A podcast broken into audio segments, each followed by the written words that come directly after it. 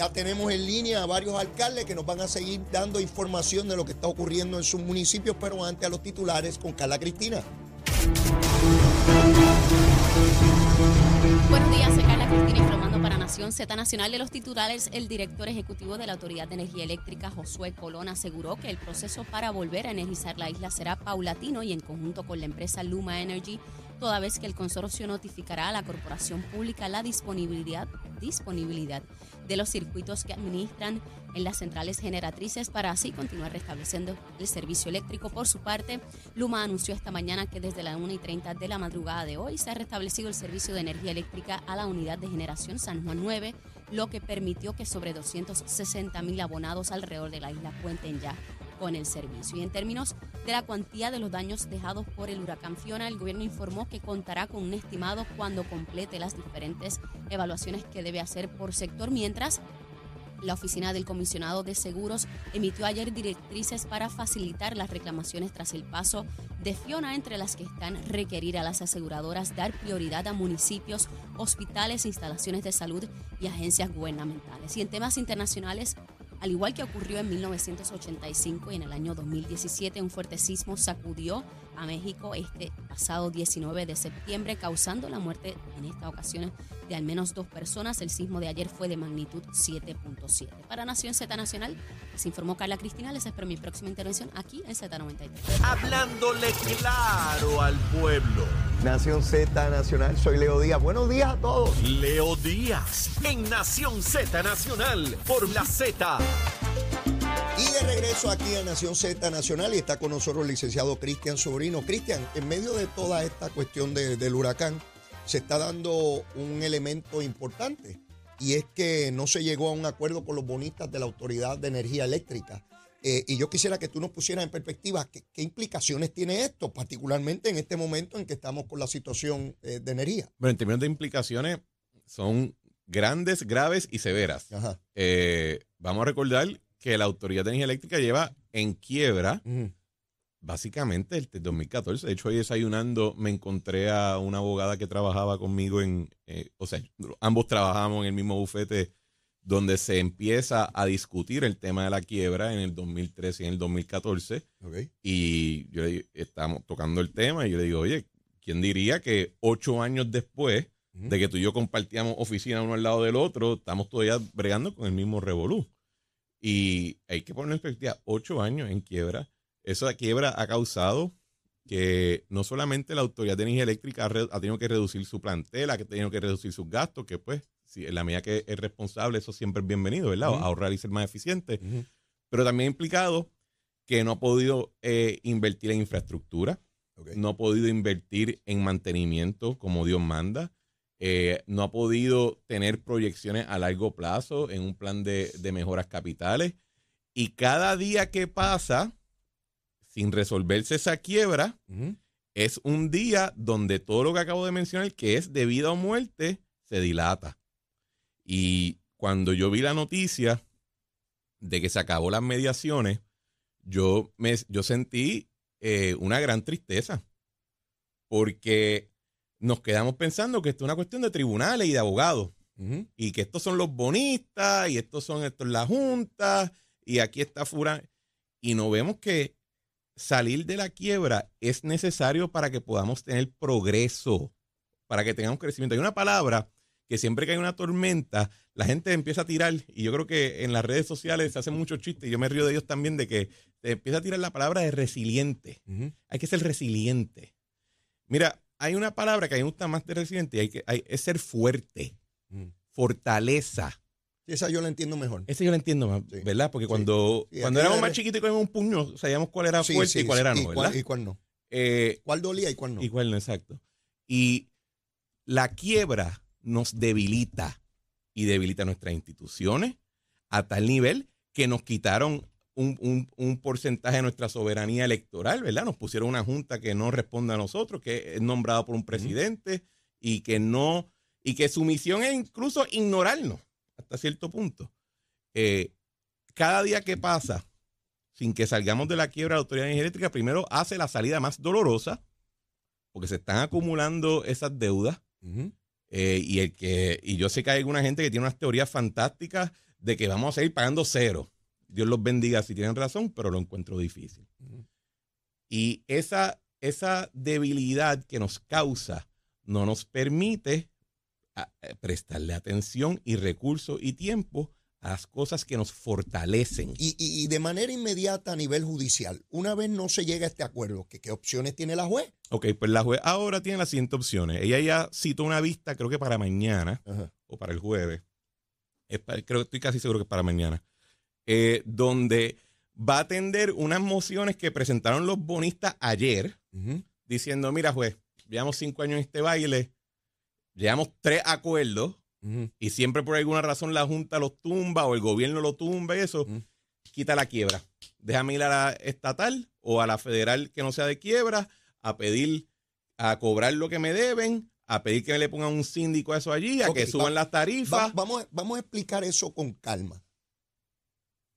¿Qué constituye estar bajo la ley de quiebra y qué ocurre cuando uno no está en la ley de quiebra? Para que la gente entienda qué es eso de que voy a, a mi reclamación. ¿Qué es Bueno, lo que ocurre es que cuando se crea la Autoridad de Energía Eléctrica en los 40, Ajá. se estaba siguiendo un modelo que se había desarrollado en Nueva York, un modelo legal, donde se creaba una corporación, pero no es privada, es Mm. pública. Ajá. Así que no, no tiene que ir a la quiebra que van las compañías común y corriente como las que tenemos por ahí.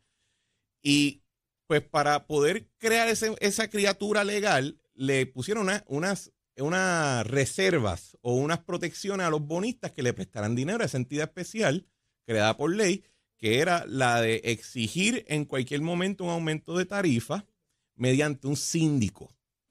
Va al tribunal y dice, tribunal, la autoridad no me pagó, con un síndico que obliga a cobrar más para que me paguen el 100% porque yo no puedo coger ningún recorte. Ok. ¿Qué pasa? Cuando se, o cuando se entra el tribunal de quiebra que se creó con promesa, esencialmente se, se limitan esas opciones a Mm. que el ju- la juez federal te lo tiene que permitir o te, lo tiene que, o te lo tiene que autorizar y detiene todos los pleitos que pueden todos eh, los acreedores llevar a cabo la misma vez sin ningún tipo de organización. Vamos a detenerlo ahí porque tengo al alcalde de Quebradillas en línea y quiero atenderlo de inmediato. Eh, el alcalde Heriberto Vélez. Alcalde, saludo, ¿cómo está? Muy bien, muy bien, saludos. Eh, no, no lo escucho. Saludos. Alcalde, ¿me Eh, escucha? Sí, Ah, saludos, alcalde, ¿cómo está usted? muy bien, saludos a todos, Fabio Escucha. Eh, alcalde, en este momento, eh, ¿hay luz, hay agua en su municipio? Está, hay agua, pero no hay luz. ¿En todo el municipio tiene agua? Sí, tengo, en, bueno, el 75-80% Ok, en, tenemos agua. en términos de energía eléctrica no hay. No hay. Carreteras obstruidas, alcalde. No, ya nosotros la liberamos. Perfecto. En, en términos de familias que hayan perdido su propiedad producto de, de inundaciones, alcalde, ¿alguna? De inundaciones no, pero de techitos, este, de zinc sí. Hay como tres casos. Eh, Alcalde, de lo que usted ha visto en los medios que ha ocurrido en otros municipios que ha sido altamente impactado, ¿usted diría que su municipio, eh, no sé, quizá por la ubicación geográfica de estar a- al norte, sufrió mucho menos que otros municipios? ¿Usted diría? Sí, sí, claro, cuando yo veo este los pueblos vecinos, Arecibo, Comerío, este eh, Barceloneta, que están inundados completamente, en Quebradilla no, no sucedió eso. Quebradilla, pues, líneas eléctricas en el piso, sobre 15 líneas eléctricas principales, ¿Ok? este, residencia, pues, afectada, árboles, muchos árboles, pero comparativamente con María, jamás en la vida y con los otros municipios, de verdad que no. Perfecto. Pues alcalde, agradecido enormemente por su participación y sabe que en cualquier momento que necesite comunicarle algo a su pueblo, este programa está a su disposición. Muchas gracias. ¿ah? Se lo agradezco de corazón y a nombre del pueblo de Quebradilla. Muchas gracias. Cómo no, gracias al alcalde. Fíjense cómo la ubicación del pueblo de Quebradilla, pues tuvo, ¿verdad? Gracias a Dios, no, no tuvo esa seriedad en el impacto de, de este fenómeno atmosférico. Por eso quise entrevistar alcaldes de distintos puntos geográficos de Puerto Rico para que podamos ver cómo cada comunidad tiene una experiencia distinta con el mismo fenómeno atmosférico. Me explicaba, eh, eh, Cristian, en términos de esas salvaguardas que tenía la Autoridad de Energía Eléctrica para, para que esos bonistas, esa gente que le prestó dinero. Bueno, no solamente bonistas. O sea, ahora mismo los acreedores de la energía eléctrica son los bonistas como tal. Ajá, Las aseguradoras de esos bonistas. ok. La, los eh, bancos que le prestaban dinero para la línea de crédito del petróleo. El fondo de pensiones. Los suplidores que di- rindieron servicios y materiales y que no han sido pagados, no, no fueron pagados antes de la quiebra. ok. Eh, tienes un fracatán de personas dentro de ese, de ese- de- en ese concurso y para unificarlo todo y poder imponer la solución a todas las partes, se crea un mecanismo que es el Tribunal de Quiebra. Eh, en Puerto Rico, en el 84, esa opción se le había removido a todas las corporaciones públicas y fue con promesa que entonces sencillamente se le devuelve, pero nos lo devuelven con una junta fiscal cuyo propósito original era que no entráramos a la quiebra. Esa es la, cuando tú lees el diseño de esa, de esa ley, era que la junta eh, previniera entrar al tribunal. Lo que pasa es que nadie se esperaba que pues, la junta que iban a nombrar, que iba a nombrar el presidente Obama, iba a venir con toda la, la- la Y- intención Y, contraria. y para nuestra gente, eh, eh, quiere decir que la juez puede levantar Puede esas quitar. salvaguardas. Puede levantar ¿Cuál es el efecto de que la juez diga, bueno, se acabó? Pues la realidad es que nadie sabe. Que nadie y, es- sabe. y esa es la parte que yo digo que me da tristeza porque veo demasiada gente cobrando muy bien para apostar con la vida y con la- el- el- los recursos y el tesoro de todos nosotros. Porque el que te sepa decir que de seguro va a ser XYZ no tiene más mínima perra idea porque esto nunca ha pasado. Y nadie O sea, no sabe. hay precedente, no hay por lo cual- precedente, por lo cual los precedentes son, Leo, Ajá. de los 1800 y los, los Ah, no, tempranos pero 1900, 1800, cuando aquí no, o sea, es como hablar de otro tiempo, Sí, sí, ¿verdad? sí, por supuesto. Y entonces eh, hay abogados que dicen, no, esto lo vamos a litigar y lo vamos a ganar. Ah, bueno, pero de eso se y trata tengo para los- abogados, de Ah, litigar. exacto. No, Y yo entiendo que esta es la, esta es la última gran quiebra que nos queda, Leo. Quedan otros, otras deudas que hay que resolver. ¿Cómo, cómo afecta esto lo que está ocurriendo con, con- con Luma, su contrato, la posibilidad de privatizar las generadoras? ¿Cómo, cómo esto afecta todo ese Bueno, cuadro? yo no creo que, eh, primero, en términos de las generadoras, yo no creo que el continuar la quiebra limita la capacidad de hacerlo. Quizás limita el apetito de las compañías, ¿verdad? Porque dicen, yo no quiero seguir bregando con una entidad que está en quiebra y que yo no sé si los bonistas quieren poner síndico y cuestiones y mucho revolú, pues los hombres de negocio son cobardes. Esa es la realidad. Eh, en términos de la de Luma, hay un contrato, existen dos contratos esencialmente, este contrato de transición y el contrato permanente. Ajá. Y dentro de la teoría dice que, en- que Luma tiene la posibilidad de decir, gobierno, ustedes no han salido de la quiebra, me quiero ir. Y el gobierno tiene la potestad de decir, ok, te puedes ir o te puede decir, no, quédate. Ujú. Pero ellos tienen que pedirlo, ¿verdad? Así que esa, este, han habido muchas eh, noticias incorrectas diciendo, no, no, es que en noviembre se acaba el contrato. Y si, y si se no se sale de la quiebra, pues Luma se tiene que ir. Eso no es cierto. Luma puede decir, mira, yo me quiero quedar. Y de ahí brincan a otro, a otro proceso. Hablando de Luma, me imagino que está todo el mundo felicitándolos, ¿verdad? Bueno, yo no sé si todo el mundo, pero por lo menos yo lo que he visto me impresiona. Yo creo que hicieron muy buen. eh, Y lo continúan le, dicen, haciendo. le dicen el show of force, ¿verdad? Han hecho, han hecho una aparición que yo creo que ha sido positiva y que contrasta con lo que se vio eh, de la autoridad después de María y en otros eventos, ciertamente. Ahora, también la comparación yo creo que es eh, eh, injusta porque fueron dos tipos de eventos bastante diferentes, pero creo que en términos de la reacción ha sido positiva o por lo menos ha sido responsable. Yo eh, empiezo a ver mayor exposición de Luma en los medios con distintos portavoces. Eh, eh, veo eso que tú señalas, esa fuerza en la calle. En los visuales me impresionaron mucho cuando yo vi bajo, bajo aquella lluvia torrencial estos individuos de Luma trepados en esos camiones, en, esa- en esos cables. O sea, eso es, eh, ¿verdad? Y, y yo sé que Luma atiende mucho la cuestión de la seguridad, pero, pero es un tanto, un, un tanto fuerte.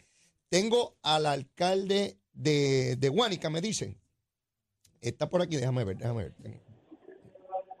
Sí. Ah, sí, tengo Ismael Titi Rodríguez. Alcalde, saludo, ¿cómo está? Bien, gracias a Dios. Buenos días. Saludos a ti, Leo. y Saludos a todos los amigos que nos sintonizan. Hace días que no hablábamos, un placer tenerlo con nosotros, alcalde. ¿Cómo andan las cosas allá en Guánica?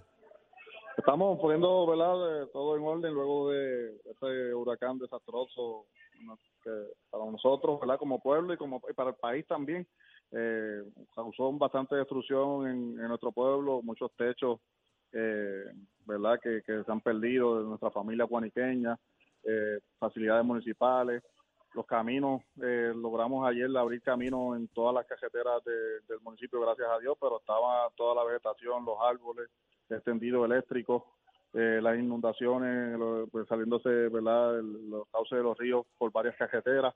Eh, hoy ya hemos prácticamente, eh, un día ya donde ha salido el sol y podemos trabajar con más tranquilidad y todo lo demás, siguiendo recogiendo escombros. Eh, agua y luz, alcalde. Agua y luz hasta ahora en Guánica. Luz no tenemos en 100% de las comunidades y agua solamente tenemos eh, como alrededor de un 10% de, de, nuestro pueblo. Eh, estamos en comunicación con Acueducto en referente a, los generadores que están colocando en las plantas de, los sectores de nuestro pueblo. Se supone que ayer se colocaran, y pero tuvieron problemas mecánicos. Esperamos que durante la mañana de hoy se logre resolver para lograr llevar agua a la mayoría de nuestras comunidades. O sea que de eh, lo que estamos hablando, alcalde, es que en los sectores que no hay agua es que el sistema no está energizado y por lo tanto tan pronto se ponga un generador tendrían agua.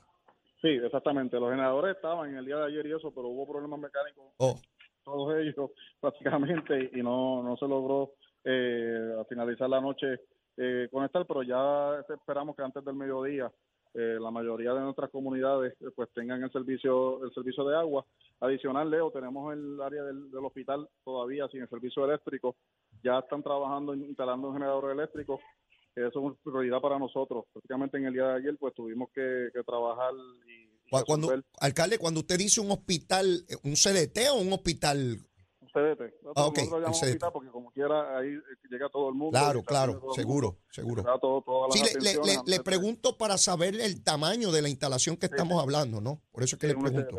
Sí, es un, es un CDT, un centro de diagnóstico. Okay. Eh, sin el servicio, ha estado sin el servicio eléctrico desde la una de la mañana eh, del domingo, okay. eh, con los bien fuertes vientos y todo el agua que, que sobre, sobre los vientos, alcalde, eh, obviamente ustedes están allí al sur donde pasó prácticamente el ojo de este huracán. ¿Los vientos causaron muchos estragos en, la zona? Muchos estragos, muchos estragos, muchas familias que han perdido su techo. Yo entiendo, Leo, para que tengan una idea, que nosotros recibimos eh, con el huracán Fiona un impacto de viento más fuerte que para huracán María. Wow. Eh, para huracán María fue fuerte, pero el, mayor desarrollo de, de, ese huracán fue en el área de Yabucoa, Maunabo, toda esa área por allá. Nosotros recibimos mayormente para María como unos vientos de categoría 1. Eh, ahora con Fiona prácticamente recibimos los vientos, entiendo mayor casi categoría 2 porque eh, se sintió muy fuerte y, y, cuando vamos a las comunidades del pueblo, todo el mundo lo, primero que nos dice es, oye, esto fue más fuerte que María. y, también el, tiempo que estuvo, en, ¿verdad? lo lento que iba eh, el huracán, de verdad que, que, nos causó demasiado daño para, para nuestro pueblo. Ya en nuestro personal está en la calle, barrio por barrio, levantando el censo de los daños en, las comunidades. Eso, eso le iba a preguntar, alcalde. Familias que, que perdieran todo, ¿tuvo o por efecto no solamente de los vientos, sino de inundaciones? Sí, tuvimos familia, especialmente por, por lo que es los vientos. Eh, y, ya estamos levantando eh, esa data junto con el personal que ya eh, pues el tiempo nos permite que levantáramos los equipos de trabajo barrio por barrio, sector por sector, vamos a estar visitando casa a casa levantando la, los daños que, tuvo cada familia. El inventario, perfecto. Alcalde, agradecido enormemente y de igual manera que le he dicho a sus compañeros que hemos tenido la oportunidad de entrevistar en la mañana de hoy, este programa está a su disposición. Si en el transcurso de la semana usted entendiera que hay información que le quiera brindar a, a su constituyente, estamos a su orden, alcalde. Muchas gracias. ¿Cómo no? Siempre. Bueno, el alcalde de Huánica con nosotros, Titi Rodríguez. Eh, hablábamos, Cristian, sobre este asunto. Este relevo está, está complicado. Entramos y salimos, sí, de, de, de, los temas, pero es que obviamente quería que, que, los alcaldes tuviesen la oportunidad de expresarse. Tengo todavía una lista de alcaldes, pero sé que muchos de los que se comprometieron pues están trabajando con la emergencia, ¿no? Y, y, lo primero es lo primero. Este, quiere decir que la juez Swain, que dicho sea de paso, ya se tiene que haber enterado, ¿verdad? De que por aquí pasó un huracán y que estamos nuevamente con una tragedia. no solamente se enteró, sino que como reacción al huracán, los abogados del sistema de retiro de los empleados de la, de la Autoridad de Energía Eléctrica solicitaron que se pospusieran una fecha, una, una fecha y, unas vistas, y la juez dijo, no, eh, vamos a tener la vista, que es la que es mañana, y tienen que presentar los documentos hoy lunes. Eh, y sentimos mucho el dolor de la gente de Puerto Rico. Espero que todo estén bien, pero los abogados tienen que comparecer y estar preparados. Exactamente. Y esa, y esa es la parte que yo. Pues, ella, ella está plenamente consciente de que desde por allá, desde el 2014, se viene bregando con esto. Y, este tema y ella dijo, esto lo termino yo. Y entonces, ¿qué ocurre? La, la pelea que se va a estar dando ahora es en qué orden se organizan una serie de litigios que se están llevando, que se han presentado, porque de acuerdo a cómo se van resolviendo esos litigios, es el peso que cada parte tiene para apalancar contra la otra.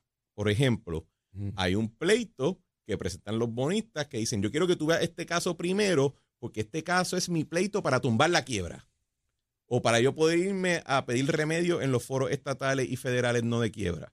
Y hay otro pleito que lo presentó eh, la Junta y un comité de, acreedores no asegurados que dice, no, no, primero vamos a ver si en efecto los, los bonistas tienen un gravamen o un interés asegurado sobre los activos de la, vamos a decir, una hipoteca sobre los activos de la autoridad. ¿Cuánta complejidad, mi hermano?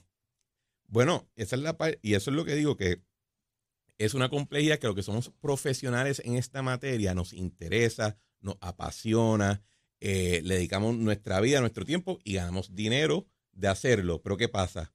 Eso se tiene que traducir a un efecto positivo o se traduce a un efecto negativo sobre la población. Y a mí nadie me ha podido explicar todavía cuál ha sido el efecto positivo de seguir extendiendo esto año tras año. Sí, sí. Eso afecta la vida concreta y afecta de, de los consumidores, la vida de, de los comercios y afecta la realidad político-electoral de un gobernador. Claro. Y a mí y hay que entender cuál es el beneficio, no solamente para la ciudadanía, entonces cuál es el beneficio para el gobernador de continuar esta pelea. No lo hay. Eh, así que yo, yo quería ver que saliéramos con un acuerdo de, esta segunda mediación y me, entristece mucho que no haya sido. Eh, ¿Cómo va a ser ahora los litigios?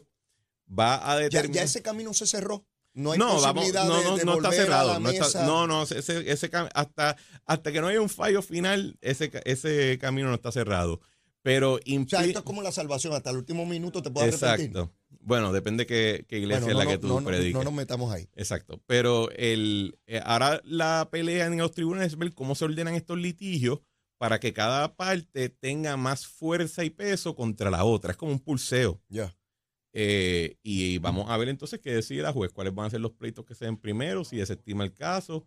Eh, es lo que vemos ahora. Mientras tanto, los intereses se siguen acumulando, las deudas se siguen acumulando, la Autoridad de Energía Eléctrica no puede, por ejemplo, eh, una, una, autoridad de energía eléctrica fuera de quiebra, en otro universo, podría haber cogido el teléfono, llamar a unos cuantos bancos y decirle, necesito una línea de emergencia que se va a ser repagada con los fondos federales que entren y con eso iba a empezar a reconstruir. Pero no se puede. Pero no se ha podido. ¿Verdad? Eso lleva así desde cuándo? Desde el 2017, que es cuando entra la autoridad en el proceso de quiebra. Eh, así que en la medida que el, tribunal de quiebra te da unas protecciones, pero la idea nunca es que sean permanentes. Y de hecho, el, toda la literatura que habla de quiebras municipales o de corporaciones públicas te dice, tú entras y tienes que salir rápido.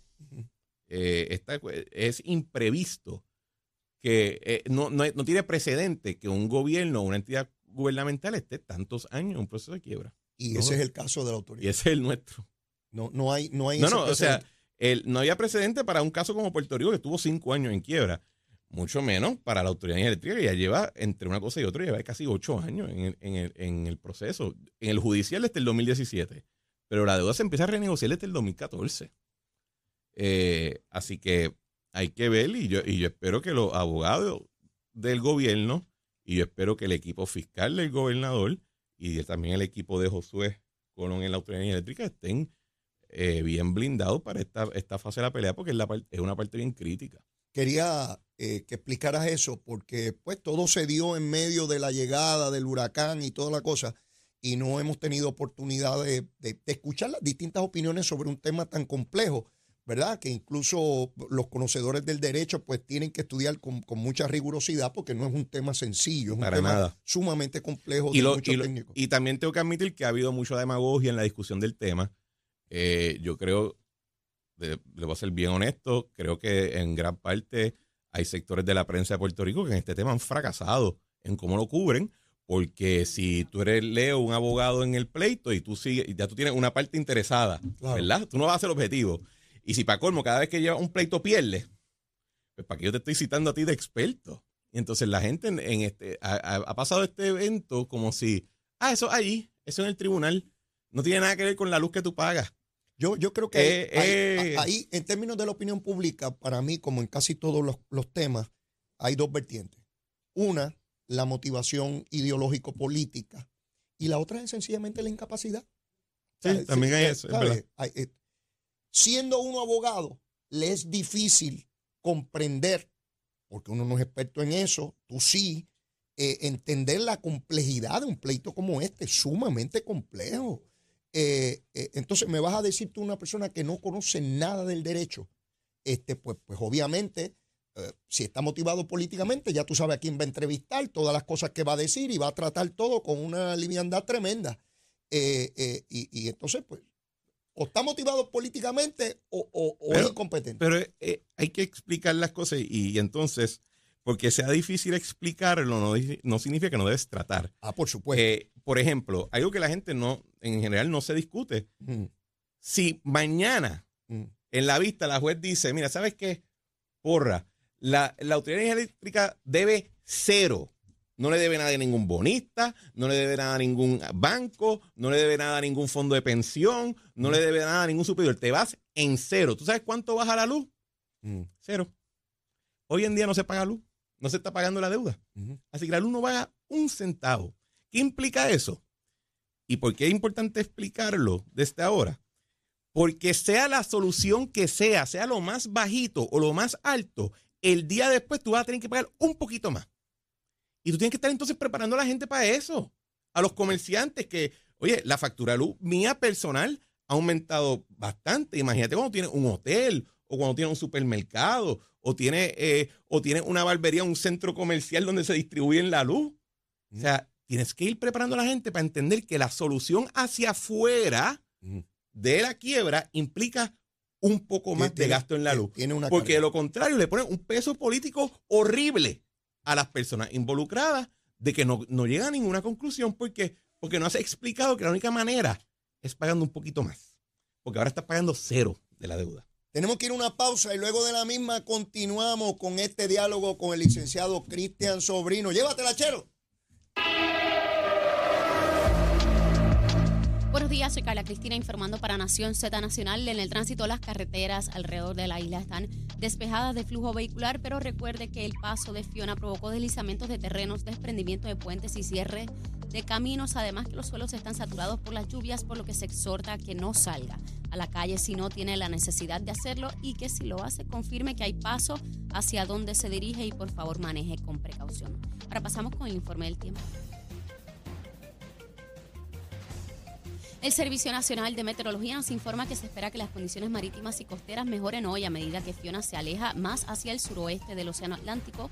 Los operadores de pequeñas embarcaciones deben ejercer precaución a través de las aguas mar afuera, precisamente del Océano Atlántico y el, canal de la Mona, donde el oleaje alcanzará hasta los 6 pies. En otros lugares se espera que prevalezcan olas de hasta 5 pies y vientos de hasta 15 nudos, mientras las corrientes marinas amenazantes a la vida son posibles en las áreas de la zona de las olas rompientes, esto en el centro norte y el noroeste de Puerto Rico. Más adelante les comparto el pronóstico del clima para hoy. Para Nación Z Nacional les informó Carla Cristina. Les espero mi próxima intervención aquí en Z93.